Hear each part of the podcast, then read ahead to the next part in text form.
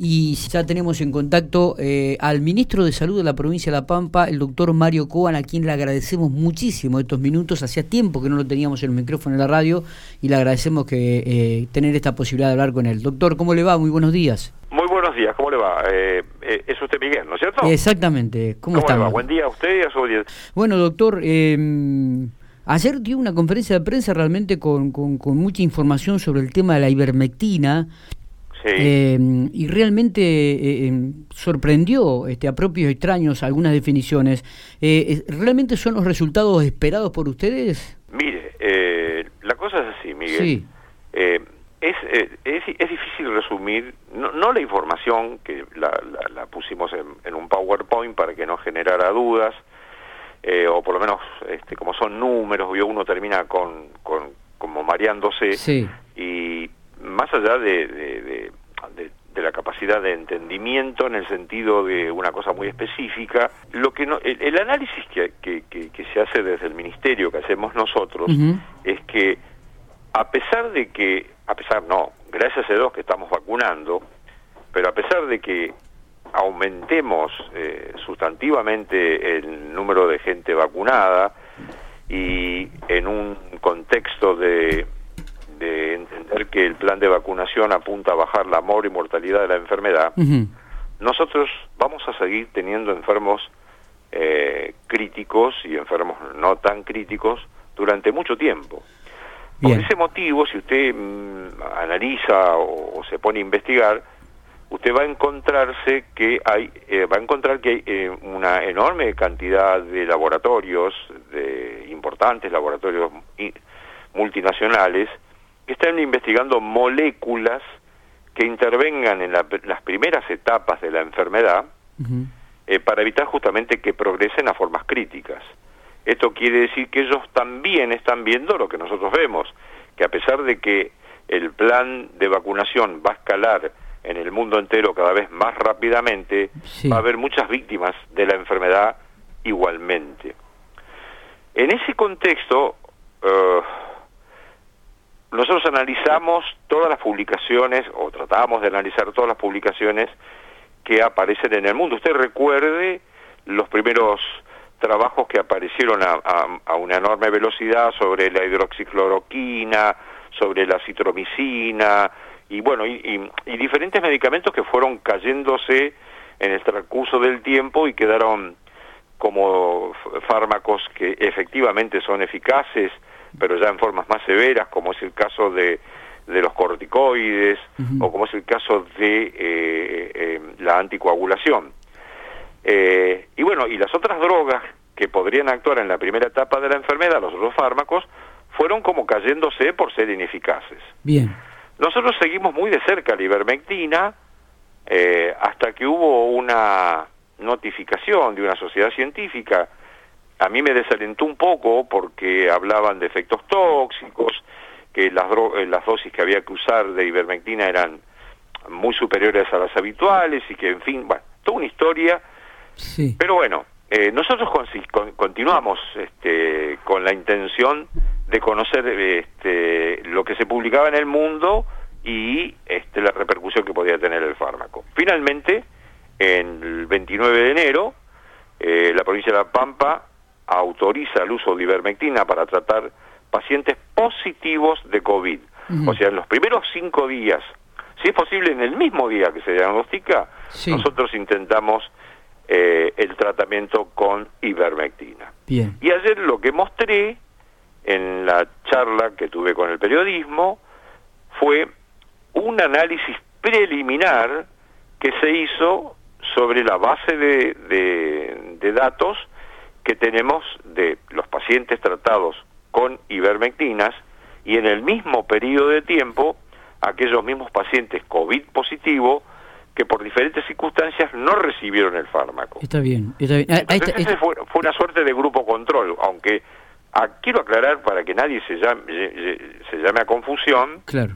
este no es un estudio clínico, esto es un programa de intervención monitoreada, un programa de tratamiento de intervención, o sea, digo bien, de intervención, pero monitoreada. Eh, eh, nosotros no aconsejamos el uso de ivermectina eh, por automedicación, no, no aconsejamos el uso de ivermectina eh, como profilaxis, no aconsejamos el uso de la ivermectina por fuera del marco regulatorio que tiene el programa de intervención nuestro. Está bien, digo, pregunto, ¿no? Y, y todas aquellas personas que están contagiadas o, inician el contagio, ¿no todos tampoco la pueden este, ser aplicada en, las personas o sí? Mire, uh, el, el programa está diseñado para mayores de 18 años y si usted me dice quién está, eh, eh, la contraindicación formal es en mujeres embarazadas o en la primera semana de amamantamiento, digamos, eh, allí hay contraindicación, o este, e, en algunos, em, digamos, procesos en, en, que se utilicen em, fármacos que pudieran tener una, una interrelación. Pero en realidad eh, si usted mira, eh, en, general, prácticamente todo el mundo puede usarla, ¿no? Bien, bien. Este, tanto es así que el anuncio de ayer también llevó de la mano a, otro anuncio que yo hice, que nosotros vamos a extender el uso de ivermectina no solo al positivo, sino que vamos a extender el uso de ivermectina a los pacientes llamados, definidos como contactos estrechos. Exactamente, estaba leyendo convivientes, no a cualquier contacto estrecho. Sí, por ejemplo... Eh, convivientes y que reúnan ciertos requisitos, porque no es que vamos a desparramar comprimidos de ivermectina alegremente, sino tiene que haber una fundamentación eh, para que eh, estemos autorizados a utilizarlo. Está bien. Eh, pregunto, eh, siempre tiene que ser con los convivientes, ¿no? Con los contactos estrechos. Esto hay que remarcarlo. Ah, yo, no quiero abrumar con números, pero eh, el tema es así. Nosotros ya eh, hay ya hay estudios, metaanálisis que han demostrado lo que se llama es un, una medición de tipo epidemiológica en donde se analiza lo que se llama la, la tasa de ataque secundario. La tasa de ataque secundario eh, no es nada más que eh, medir el número de pacientes que se hacen positivos en un grupo total de pacientes. En este caso estamos hablando de los contactos estrechos. Contactos estrechos convivientes. Mire, un caso índice o un caso positivo genera mm. en los convivientes un 16% de positividad. Esto quiere decir que de cada 100 contactos estrechos convivientes, 16 son positivos, o sea, se transforman en enfermos con COVID positivo. En el no conviviente es un 5% nada más de eh, positividad. Eso está demostrado, o por lo menos eh, eh, es lo que se publica. Eh, pero si usted analiza en el contexto de los convivientes, que ya le dije que genera un 16%, si el paciente llega a tener más de 60 años, ese 16% sube al 28%. Y si es cónyuge, sube al 38%. Con lo cual, usted póngase a pensar que un caso positivo eh, seguramente va a generar en su cónyuge un 40% para hacer un número redondo de positividad y un 30 y un 30 y, un 30% de positividad en mayores de 60 años. Entonces, eh, le vamos a indicarle a mayores de 60 años y seguramente a, em, al cónyuge, si es mujer, tomando en consideración esto que mencioné, ¿no? Si está embarazada o si está en edad fértil, hacer un EVATES para descartar el embarazo o si está en el puerperio inmediato, este, y luego los que están entre 18 y 59 años, con factores de riesgo, convivientes de 18 a 59 años, con factores de riesgo, también podrían recibir el tratamiento de ivermectina. Y ese contacto estrecho no conviviente, este, ese contacto estrecho no conviviente, eh, eh, queda a criterio del médico incorporarlo si encuentra que tiene muchos factores de riesgo, es positivo, tiene eh, perdón, es, contacto estrecho, pero es diabético, obeso, hipertenso, yo si fuera el médico que lo asiste, le indicaría la ivermectina. Está bien. Lo que hay que tener en claro, para un poquito para cerrar este tema, doctor, en, este inicio de la charla, digo, es que ninguna persona salga a la vuelta de la esquina, como dijo usted, a comprar ivermectina y a automedicarse. No, por favor, eso lo desaconsejamos terminantemente. Porque, a ver, nosotros nos estamos trabajando, eh, porque también, usted, usted se acuerda cuando yo anuncié esto, hubo un revuelo a nivel nacional, hubo muchas discusiones, yo no me traté de no engancharme porque traté de no desenfocarme.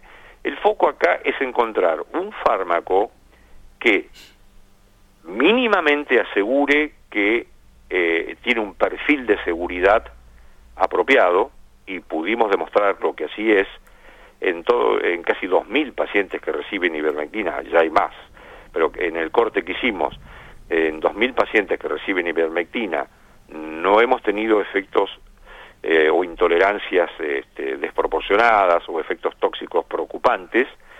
Esto quiere decir que el perfil de seguridad del fármaco en la provincia de La Pampa, dado de esta manera, es segura.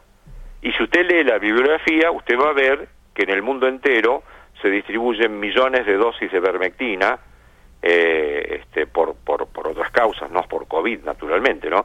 sino por enfermedades parasitarias, pero millones de dosis, ¿eh?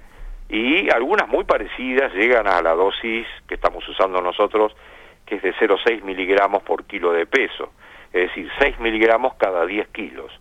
Usted lee la bibliografía internacional y usted va a ver, más aún, le voy a decir, eh, en África, la propia Organización Mundial de la Salud, ya hace varios años, que distribuye la ivermectina, por razones, vuelvo a repetir, de parasitosis, este, la entrega sin control médico no hay ningún control médico, o sea, el, jefe de familia busca la cantidad de comprimidos que requiere su familia por, por la enfermedad que padece parasitaria, se lleva las pastillas, cuando termina de tomarla, si tiene que repetir la dosis, vuelve a los 15 días, al mes, retira otra vez la medicación, pero no hay control médico. Está bien. O sea, eh, con esto quiero decir, hay que desmistificar el hecho de la toxicidad, la eventual toxicidad. Eh, ¿Este programa solamente se está realizando en la provincia de La Pampa, doctor?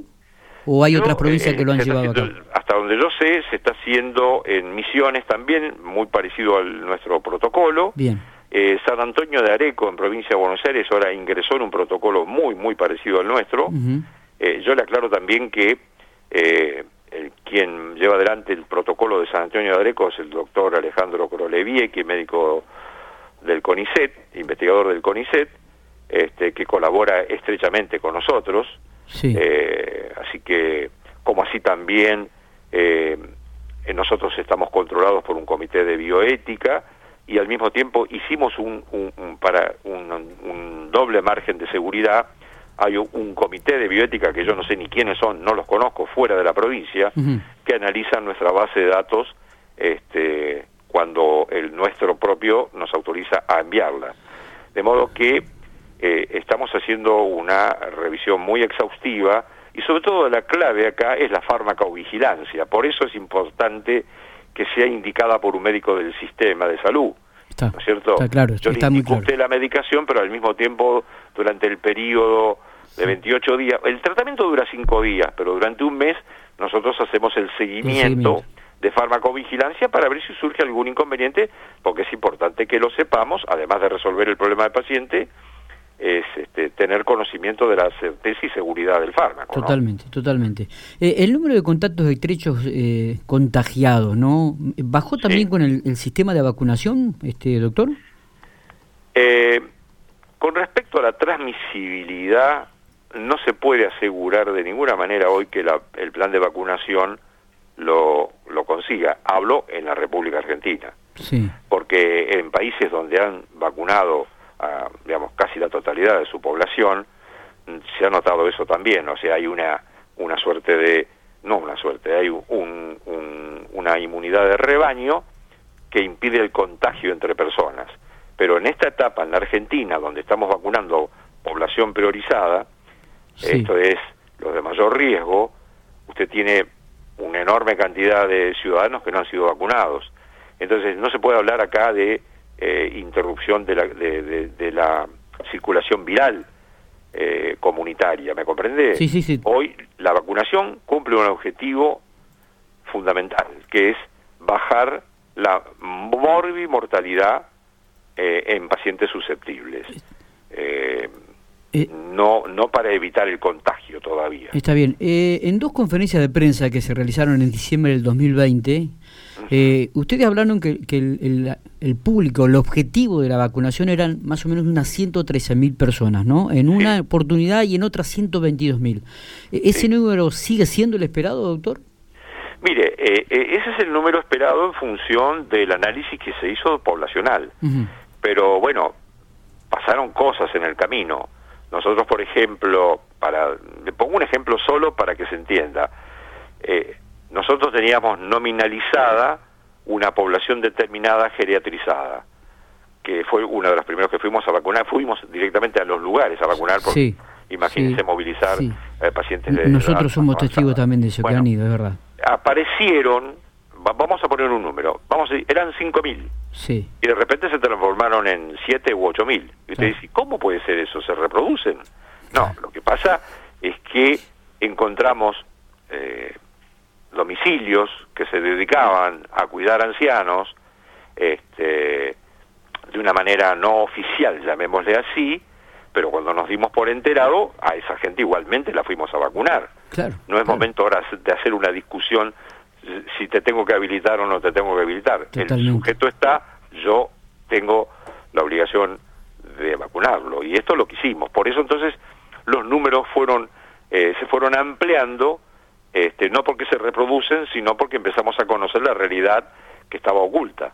Claro, claro, es verdad, es verdad. Digo, pero el número, eh, digo, eh, está dentro de ese contexto. está dentro de eso, digamos, si usted quiere poner un, un punto de corte, digamos 120 mil ciudadanos. Está bien este, Así, nosotros, aparte, también convengamos que eh, estamos eh, vacunando también lo que se llamaría el personal, eh, digamos, esencial. Nosotros tenemos que vacunar fuerzas de seguridad. Ahí hay gente más joven, pero digamos, pero ¿por qué, ¿por qué tiene el criterio epidemiológico de vacunar ese grupo?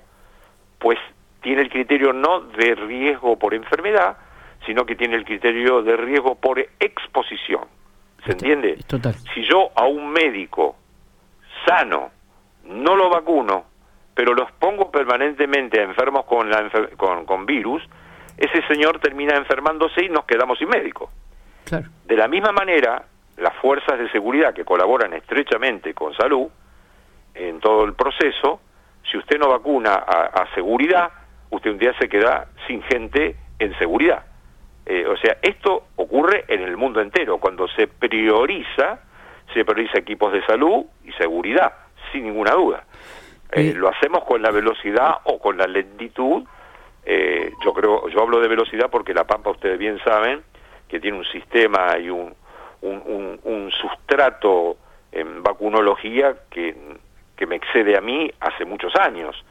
Este, gente altamente calificada, nuestras vacunadoras y vacunadores este, son un, lujo y lo revela eh, el, monitoreo nacional donde La Pampa aparece como la más eficiente de todas. Es para remarcar, esto es para remarcarlo realmente, esto es, este es un dato para remarcar. Yo estoy orgulloso de la gente que trabaja en vacunología, nunca me voy a cansar de agradecer, además el esfuerzo que hacen. Totalmente. Porque hemos batido récord, realmente batimos récord en el número de vacunación día a día, hemos llegado a vacunar 5.600 personas, y yo creo que si les pido que vacunen a 10.000 por día, lo van a hacer. Totalmente. Porque el, el, el, espíritu de, de, sacrificio que tienen, el espíritu de la vocación de servicio, y sabiendo que cada vacuna es la oportunidad, eh, lo tienen muy claro porque son gente profesionalizada no es gente, eh, digamos, que trajimos, eh, como puede pasar en otras provincias, no tiene, la, Pampa tiene historia en vacunación. Esa sería la síntesis. Está bien. Y la historia nos permite llegar a alcanzar eh, eh, un número importantísimo de ciudadanos vacunados. Sobre todo, la, la velocidad no es una cosa menor. ¿eh? Usted no, no, más rápido vacuna y cumple o cierra un circuito de gente a vacunar, mucho mejor. Totalmente. Aparte, nosotros acá en Pico ya tenemos casi eh, la mitad de la población vacunada con la primera dosis y en gran parte también con la segunda. Pregunto, ante esta celeridad, ¿no? que tiene y eficiencia que tiene la provincia de La Pampa en vacunación. Eh, ¿Intentaron pedir que se aginde más dosis para la provincia, este, teniendo en cuenta eh, que en algunas provincias hay un stock que no no no son este, aplicadas? Eh, yo coincido con usted. Mm, nosotros participamos son confederales. Eh, hay que ser muy cauteloso, ¿no es cierto? Yo trato de serlo, pero lo que usted marca, nosotros lo marcamos, nuestro gobernador también ya lo dijo, ¿no?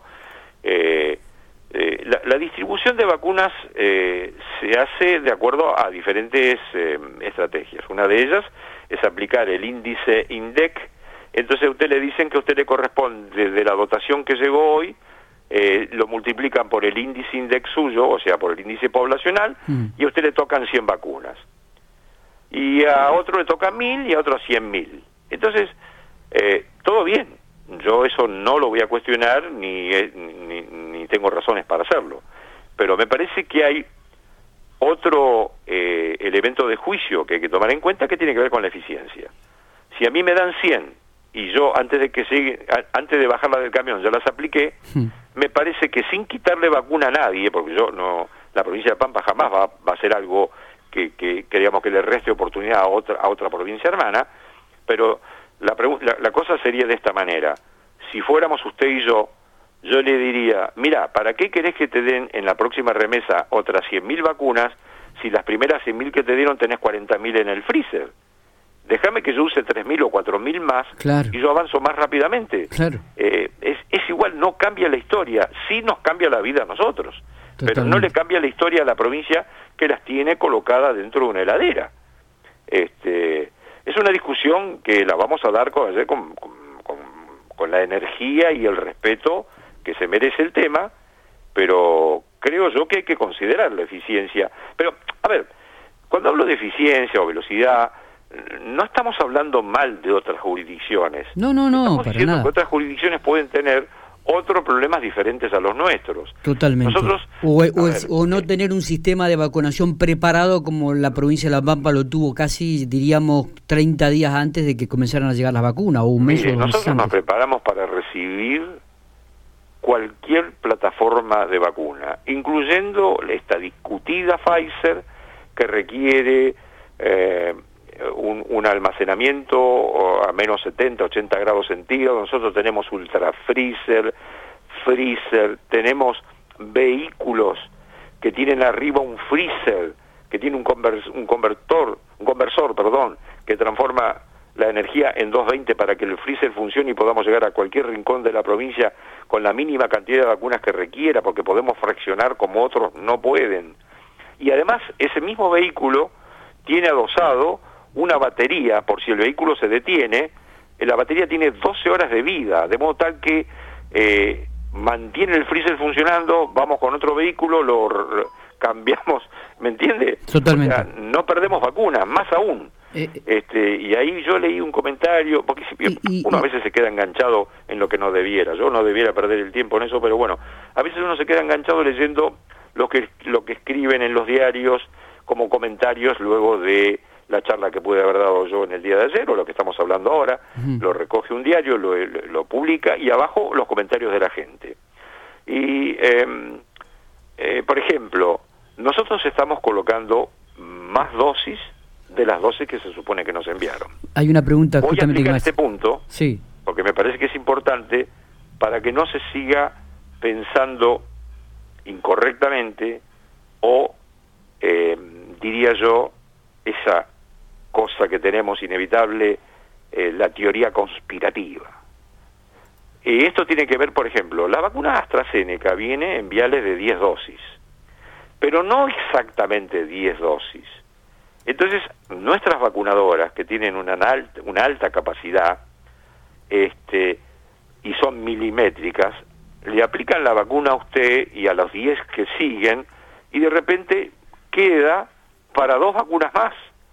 Pero eso no es que le pasa a La Pampa, le pasa a todo el país y hay en algunas otras provincias también están colocando más dosis de las que se supone que le enviaron. Pero insisto, tiene que ver con la prolijidad, con la habilidad y el conocimiento que permite que se vacunen 10 personas en lugar de 10, 12 o 13 en función de lo que lleva el vial. No son tan exactos los viales. ¿Se entiende lo que digo? Sí, sí, sí, totalmente. Entonces, sí, sí, nosotros no como dijo un señor, lo que pasa es que te aplican la mitad de la dosis. Claro, no, no. O te ponen menos dosis de la que te corresponde. Sí, sí, verdad. Solamente a una persona que tiene, digamos, uno puede decir, hay que tener mucha maldad para pensar que uno va a vacunar con media dosis. Entonces, eh, es así, ¿no? Es verdad, es verdad. Nosotros con los ojos propios. Inclusive nosotros ya lo eh, habíamos. Los cristales que tiene el señor que dijo eso son, son, él capaz que lo haría él, capaz que lo haría. Yo nunca haría una cosa así y si me enterara que una cosa así ocurre eh, sería muy duro en cuanto al accionar mío. Pero quiero decir que sepa la comunidad cuando lee en el monitor nacional que aplicamos 104%. ¿Y dónde sale eso? De esto de que los viales tienen mayor cantidad de lo que dicen y nuestras vacunadoras, que son unas genias, le sacan el máximo provecho.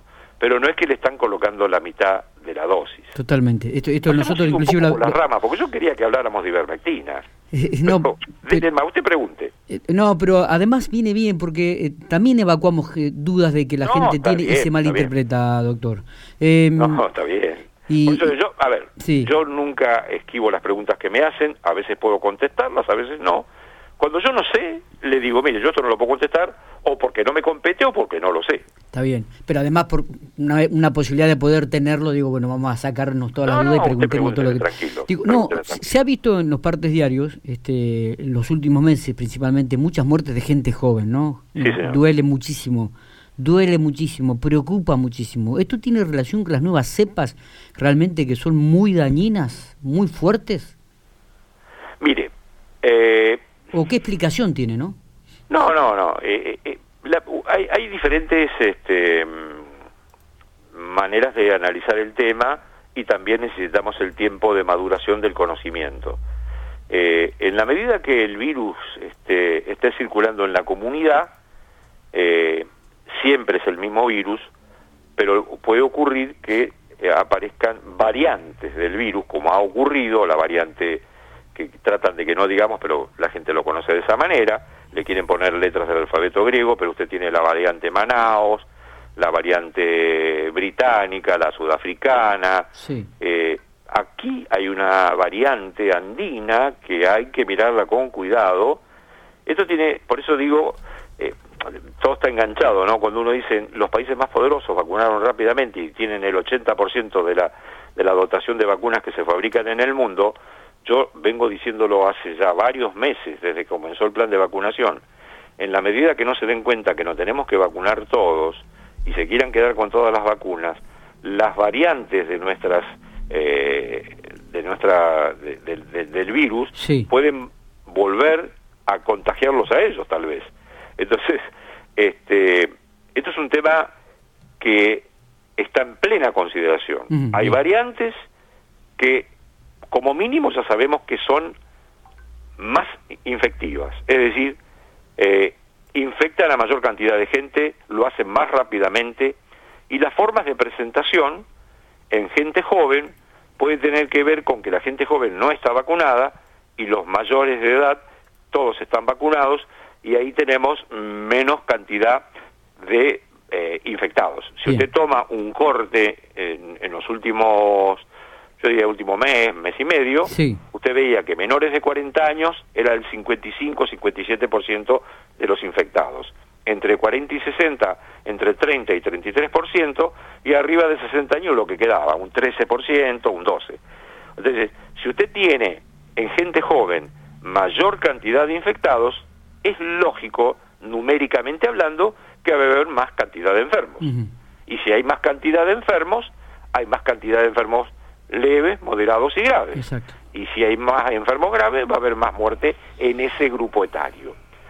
No necesariamente porque sea mucho más agresivo el virus, ¿se entiende lo que quiero decir? Totalmente. Tiene que ver más que tiene más que ver con un fenómeno numérico. Numérico, exactamente. No obstante eso, sí esto es tan dinámico que lo que acabamos de decir recién, dentro de cuatro horas aparece un artículo donde confirman la agresividad de una determinada variante de virus. Claro. ¿Me entiende? Esto es así. Sí, sí, esto Pero cambia. Cambia en forma permanente. la respuesta que yo daría hoy sería esa. Bien.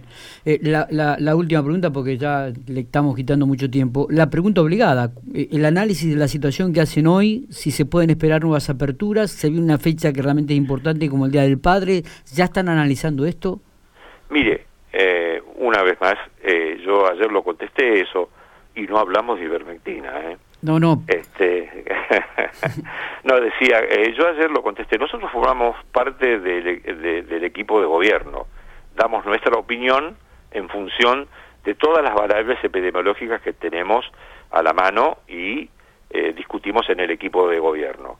yo no, no me voy a adelantar a, ni voy a anticipar cosas que eh, no soy yo quien toma la decisión, sino este, que, eh, digamos, aportaré la información que se me va a requerir seguramente. Bien. Este, así que eh, lo que sí podemos decir, si, a modo de conclusión, si es que no vamos a hablar de ivermectina, creo que ya no podemos hacerlo porque ya me están llamando. Pero pero hablamos la, primera parte de... Los primeros siete minutos. lo mío es una, es una forma digamos, eh, jocosa de, Porque en una primera etapa, cuando hablé de ivermectina en, enero, eh, hasta los medios nacionales me buscaban para asesinarme. Y, este, y realmente, como, digamos, yo digo, no tenemos la verdad revelada, ni siquiera estamos asegurando que la ivermectina es la solución, ni nada por el estilo. Estamos diciendo que le estamos dando oportunidad a un fármaco para demostrar si sirve o no sirve. Sí, y hasta ahora los resultados están diciendo que sí. Hicimos un punto de... Bueno, hay que esperar más todavía, pero hicimos un punto de corte. Entienda que esto no es un, no es un estudio clínico randomizado donde se compara con un placebo, eh, que, requiere muchísimo más tiempo. Nosotros, esto es un programa de intervención, pero que sin duda genera también este cierto grado de este, evidencia. Pero la evidencia sólida la más sólida es la que surge de los estudios clínicos randomizados. Nosotros estamos en un programa de intervención. Nuestra evidencia se va a seguir incrementando a favor o en contra en la medida que se siga incorporando pacientes al programa, porque todos los días ingresan pacientes al programa. Así que probablemente dentro de un mes, en lugar de un corte con 2.000 pacientes, hagamos un corte con 3.000 o 4.000 pacientes. Y también tengamos que analizar en un corte separado los contactos estrechos y vamos a seguir informándolo a la comunidad porque además es una obligación hacerlo. Y para mí es una obligación moral. Yo cuando encontré los datos que fueron eh, favorables, y no canto victoria, les estoy diciendo a quien quiera escuchar, señores, presten atención a la ivermectina, puede ser una herramienta que genere beneficio. Sabemos que no genera daño y puede ser que genere beneficio. de modo tal que le pido a la comunidad, no solamente eh, me refiero a comunidad en general, sino también a la comunidad médica, que empiece a revisar con más intensidad eh, este tema, porque debo reconocer las publicaciones que hay en el mundo entero son publicaciones eh, con escaso número de pacientes, en, alguna, en algunas de ellas, otros son muy heterogéneos los trabajos, los, los tiempos de la duración del tratamiento o las dosis empleadas.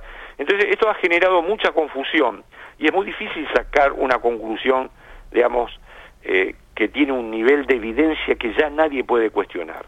Lo que nosotros estamos haciendo puede ser cuestionado y yo espero que lo cuestionen. Pero lo que tengo para mostrar lo muestro. Y estoy dispuesto a ser cuestionado para poder debatir sensata, seria y responsablemente para que este, si tiene un grado de favor, es una herramienta más, porque recuerde, recuerde usted, hoy no hay ningún tratamiento específico que controle la enfermedad. Y todos los tratamientos que estamos empleando son todos tratamientos compasivos. Esto es, usted para tomar ivermectina tiene que firmar un consentimiento informado. Y el médico le tiene que decir cuáles son los eventuales beneficios y los eventuales perjuicios. Pero si va a recibir plasma de convaleciente o va a recibir suero hiperinmune equino, están en las mismas condiciones. Usted tiene que firmar un consentimiento informado porque El único que tiene una aprobación parcial, digo parcial porque es temporal, es el suero hiperimune equino, pero que tienen que demostrar cada dos o tres meses al ADMAT, le tienen que demostrar que se consolida el trabajo original, los resultados del trabajo original se van consolidando a medida que van ampliando el número de pacientes que se van sumando. Así eh, que, ¿Fue consultado por algunos otros pares de, de alguna otras provincias? No, eh, la información la dimos ayer. Este, yo presumo que presumo que va, en algún momento va a ser un poco de ruido esto y alguien va a preguntar. Este, pero no, por ahora estamos con una mañana eh, de trabajo normal. Este, pero yo creo que sí, esto va a generar seguramente, van a estar lo que... A ver, yo no soy un fundamentalista, tengo una formación médica que, eh, si bien tengo apertura mental, tampoco me salgo de los cánones o de lo mínimamente, digamos, que, que, sea seguro, ¿me comprende? lo primero que había que demostrar con este fármaco, eh, ya estaba demostrado, yo diría, no había mucho, mucho trabajo que hacer para demostrarlo, pero lo primero que había que mostrar es que era un fármaco seguro, que no generaba eh, ese fantasma que se agitó de la toxicidad, realmente muy lejos de eso. Este, lo primero que había que demostrar era la seguridad. Y ahora estamos trabajando en mostrar la eficacia. Hicimos un punto de corte y mostramos la eficacia desde nuestro programa de intervención, que no es un estudio de investigación, es un programa, se entiende la diferencia, sí, sí, ¿no? correcto. Porque si no, yo no quiero que nadie se confunda, yo no estoy diciendo que esto definitivamente es así, pero que tiene una tendencia fuerte, para mi modo de ver, de que va a ser beneficioso, de que es beneficioso, bueno, eh, espero que los meses que sigan confirmen esta opinión.